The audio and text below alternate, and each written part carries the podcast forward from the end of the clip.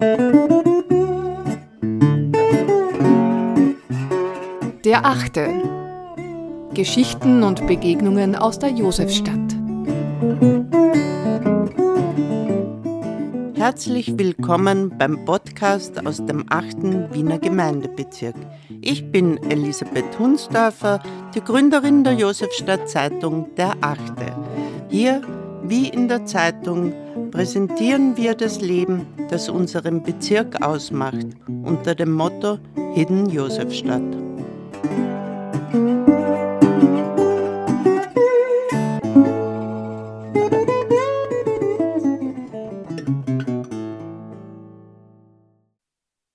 Ich bin zu Hause zwischen Tag und Traum.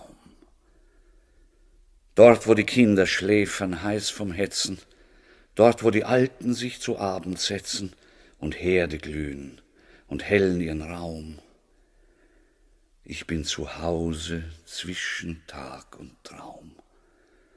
Dort, wo die Abendglocken klar verklangen und Mädchen vom Verhallenden befangen sich müde stützen auf den Brunnensaum. Und eine Linde ist mein Lieblingsbaum. Und alle Sommer, welche in ihr schweigen, rühren sich wieder in den tausend Zweigen und wachen wieder zwischen Tag und Traum. Zumindest die älteren Semester horchen auf, wenn Sie die charakteristische Stimme von Oskar Werner hören. Nicht nur ein Schauspieler, ein Stimmspieler war er, so meinen viele. Zu einem Podcast anlässlich seines 100. Geburtstags begrüßt sie Wolfgang Sorgo. Zu Hause war der Weltstar Oskar Werner aber nicht nur zwischen Tag und Traum, wie im Rilke-Gedicht, sondern gegen Ende seines zu kurzen Lebens auch in der Wiener Josefstadt. Darüber und wie es dazu kam, sprach ich mit Raimund Fritz, einem der Kuratoren der Oskar Werner Ausstellung im Wiener Metrokino. Er hat auch den Nachlass des Künstlers aufgearbeitet. Begonnen hat alles jedenfalls 1922 im 6. Wiener Gemeindebezirk in der Machetti-Gasse. Machetti-Gasse, das ist äh, früheste Kindheit, äh, Jugendzeit dann siebter Bezirk Burggasse. Also die, die Zeit ab den frühen 40er Jahren ist Burggasse. In die Herrengasse ist er erst eingezogen, ich glaube 1944 herum, als die Tochter auf die Welt gekommen ist. Ja, er hat dann schon zusammengelebt mit der Frau Kallina. Und die Frau Kallina, die hat ja Wohnung gehabt in der Herrengasse, in diesem Hochhaus. Und da ist er dann ähm, übersiedelt, mit übersiedelt. Ja. Bis, äh, bis 1950, 51. Dann ist er nach Liechtenstein gezogen. Kann man sagen, äh, dass der Oskar Werner ein Kosmopolit war? Ich würde ihn nicht als Kosmopolit bezeichnen, weil Liechtenstein, wo er dann ab 51, 52 äh, fest gewohnt hat, war immer ein Rückzugsort für ihn. Und ähm, solange er am Theater fix engagiert war, hat es eigentlich wenig Rückzug gegeben. Aber ab dem Zeitpunkt, ab Ende der 40er Jahre, wo er mehr oder weniger dann eigenständig äh, sich darum kümmern müß, musste, wo, wo gibt es jetzt ein Engagement für mich, ja, ähm, genau in diesen Lücken, in diesen Theaterlücken, ähm, hat er dann relativ viele Filme gemacht. Ja? Und ursprünglich nur in diesen Lücken. Ja? Er, hat nie, er hat immer versucht, dass er nie gleichzeitig Theater und Film macht, wie das andere Kollegen schon auch gemacht haben. Ja? Wenn er äh, in Wien war, ja, dann hat er eben entweder in der, in der Herrengasse gewohnt oder im Hotel. Aber Kosmopolit in dem Sinne, nein. Er war zwar unterwegs in Frankreich, äh, er war oder eine Zeit lang auch gewohnt, äh, aber meistens immer nur temporär in Los Angeles, ähm, dann wieder gelegentlich in Wien und so weiter. Und es gibt im Nachlass ja Briefpapier aus dem Hotel Barkring und so, ja, äh, wenn er kurz wieder mal in Wien war. Aber, aber grundsätzlich war schon sein Rückzugsort äh, das Refugium in, in Liechtenstein in Triesen. Ja, da hat er sich eben ein, das kleine Haus, was da schon existiert hat, das hat er aus, ausbauen lassen und äh, das ist in den 70er Jahren hat das vergrößern lassen und erst ähm, Anfang der 80er Jahre hat er dann wieder mehr oder weniger zum Großteil, äh, den Großteil seiner Zeit in, in Wien verbracht, eben in der Trauzongasse. Diese letzten Refugien, Trauzongasse und Tallern, die sind mehr oder weniger aus dem Fan-Freundeskreis, der sich damals um ihn äh, gruppiert hat, ähm, sind die zur Verfügung gestellt worden. Also die Trauzongasse selbst hat ihm nicht gehört. Ja. Das war nicht, nicht sein Besitz. Das ist von einer engen Freundin, die ihn sehr verehrt hat, eine, eine Ärztin, die hat ihm das zur Verfügung gestellt. Auf den Fotos von der, von der Trauzongasse ja. schaut es sehr von ihm gestaltet aus. Ja, das schon, ja, ja, klar. Also die ganzen Bilder und so weiter, das ist, sind alles, das ist das Bild mit dem Charlie Chaplin, den er in London getroffen hat. Das ist dieses äh, Foto mit dem Spencer Tracy während der Dreharbeiten von Ship of Fools. Das ist die Premiere von Ship of Fools in London. Hm, was ist das da unten? Das ich jetzt nicht, das war irgendwas Älteres, der schaut auch noch sehr jung aus, das dürfte aus den 50er Jahren sein. Aber die Bücher und so weiter, ein Teil davon ist ja erhalten geblieben. Ja, das ist ein, ein Jux-Foto mit dem, mit dem Werner Kraus, in, das ist in Driesen gemacht worden, in Liechtenstein eben.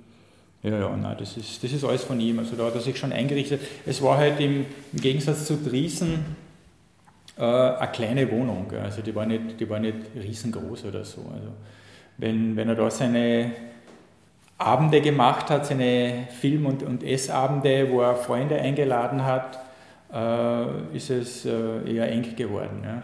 Können Sie schon einen Abend vielleicht ein bisschen äh, schildern oder fantasieren, äh, wer war da dort?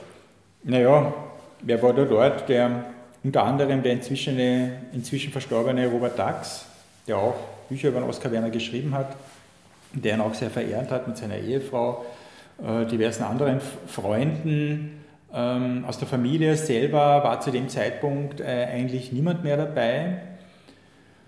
Äh, und er hat dann meistens gekocht und wirklich er hat gekocht. Also, die, also ich weiß das auch nur also aus Erzählungen von, den, von einigen Zeitzeugen, die da dabei waren. Und die Küche durfte dann niemand äh, betreten. Er hat dann gekocht und äh, dann gab es, und dann wurde gesprochen, geredet über, über Gott und die Welt und hin und wieder hat er dann auf seinem 16mm Projektor, den er gehabt hat, dann ähm, Filme ähm, vorgeführt, eben Filme, in denen er aufgetreten ist. Ja.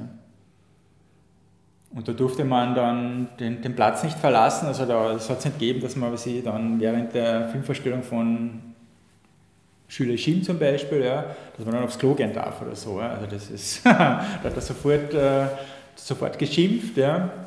ja, man hat Musik gehört.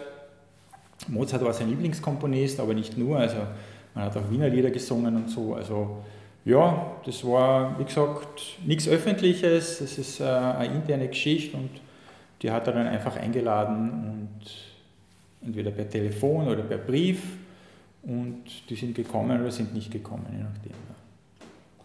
Es hat ja dann noch äh, den Versuch gegeben, 1978 in, in der Josefstadt äh, den Faust zu machen. Wie, wie ist das abgelaufen? Ähm, das Faustprojekt zieht sich beim Oskar Werner schon seit, seit mindestens 1975, taucht es auf. Es gibt einen Brief im Nachlass, wo er in Liechtenstein ein Festival machen will, wo der Faust mit ihm aufgeführt werden soll. Äh, daraus ist aus finanziellen Gründen nichts geworden.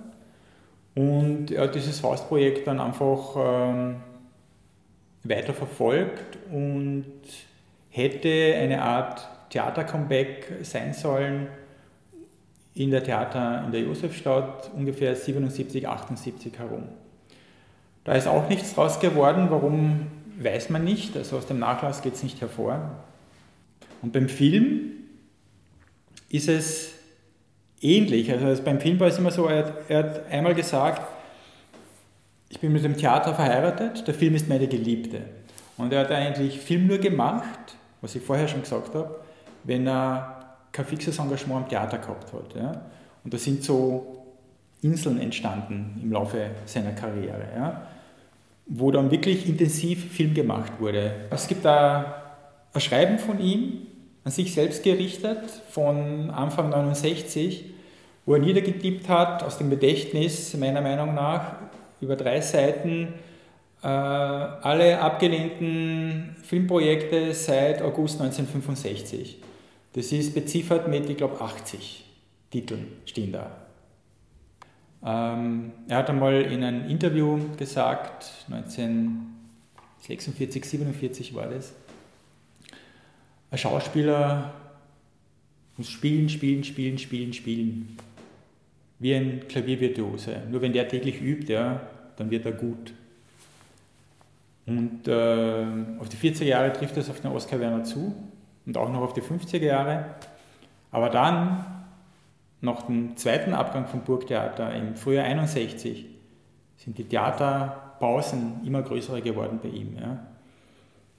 Es ist dann noch 63, ist er mit Torquato Tasso auf Tournee gegangen, noch einmal mit seinem eigenen Ensemble.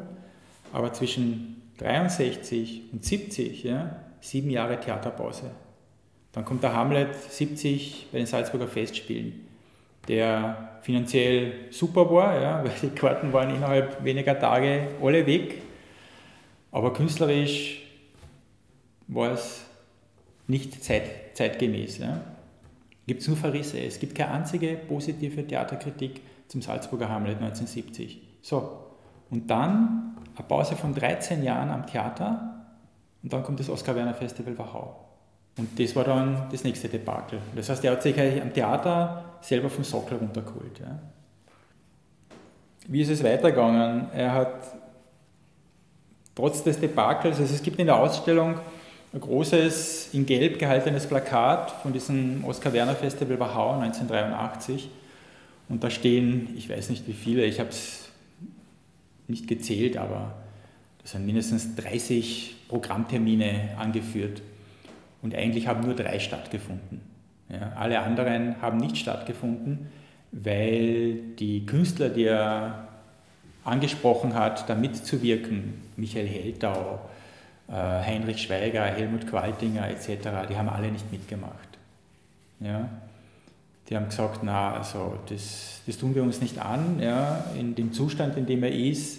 Man muss sich das vorstellen, der hat ja, der Oskar Werner hat ja, wenn er gerade eine schlechte körperliche Phase gehabt hat, der hat dann ja um zwei, drei in der Früh angerufen. Das ist, das ist nicht, nicht jedermanns Sache, wenn man, wenn man sich dem einmal, ähm, also die, die Menschen, die da mitgewirkt haben am Festival, das ist ja nicht so, dass er das ganz alleine jetzt gestemmt hat, er hat auch schon Assistenten gehabt und so weiter, die dieses und jenes gemacht haben, aber die waren ja dann mehr oder weniger, das war ja eine Verfügbarkeit rund um die Uhr. Und Mobiltelefon hat es noch nicht gegeben und so weiter. Also da, wenn da einer ein Festnetz gehabt hat, na servus. Ja? Also das ist der, wenn ihm was eingefallen ist um zwei in der Früh, dann hat er da angerufen. Ja? Und da war das, das Telefongespräch dann meistens nicht nach zwei Minuten äh, beendet, wie mir Zeitzeugen sagten, sondern das hat dann schon äh, länger gedauert. Ja? Und das das war ihm wurscht, ja, dass da jetzt zwei in der Früh ist und andere vielleicht ein Schlafbedürfnis haben.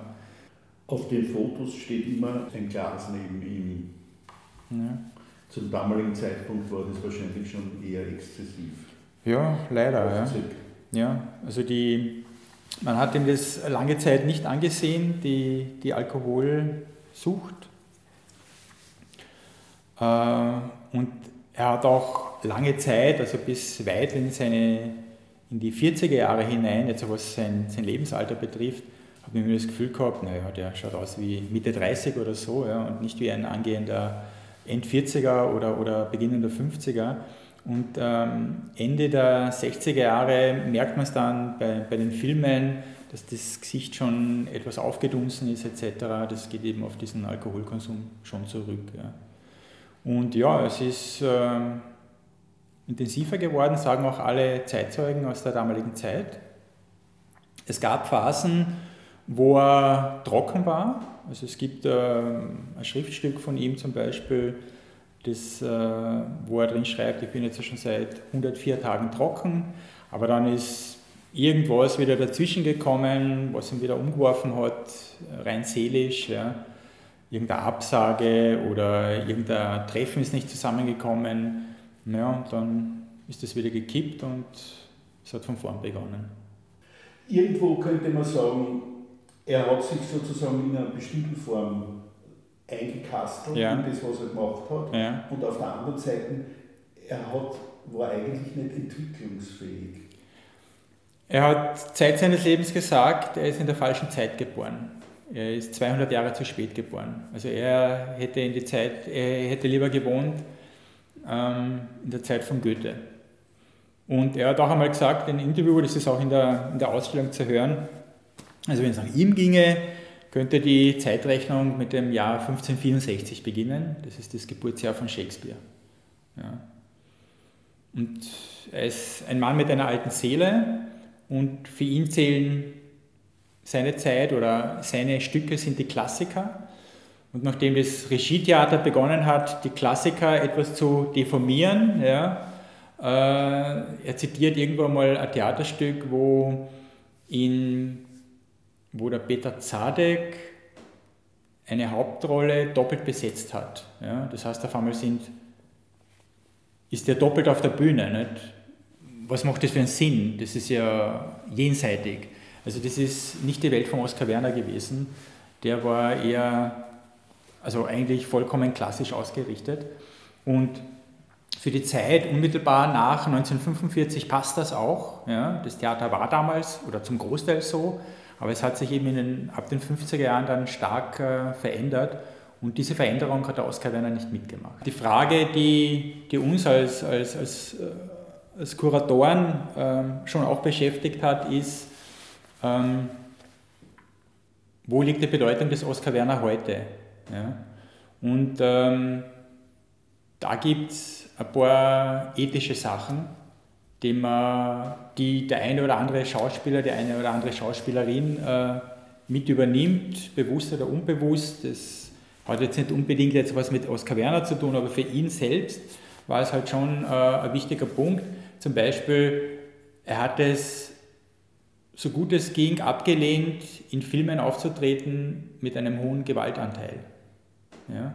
Selbst als ihm sein Hollywood-Freund Stanley Kramer, mit dem er äh, Ship of Fools, das Nannschiff, gemeinsam gemacht hat, äh, den er als Regisseur sehr, sehr geschätzt hat, äh, ihm in den 70er Jahren äh, den Film angeboten hat, The Domino Principle, das ist 1976 äh, gedreht worden, hat der Oskar Werner abgelehnt. Ja, trotz hoher Gage. Er hätte, er hätte viel Geld bekommen für diesen Film, aber er hat das abgelehnt, weil ihm der Gewaltanteil einfach zu hoch war. Ja.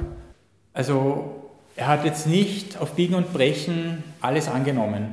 Er hat nie den Zwang gehabt, ich muss ständig engagiert sein, ich muss mich ständig um mein Engagement kümmern und so weiter. Ähm, das ist ähm, etwas, was, was ihm sehr wichtig war. Vielen Dank fürs Zuhören. Wir freuen uns, wenn Sie die Zeitung mit einem Abo unterstützen. Alle Infos gibt es auf unserer Website derachte.at. Bleiben Sie in der Josefstadt, Ihre Elisabeth Hunsdorfer.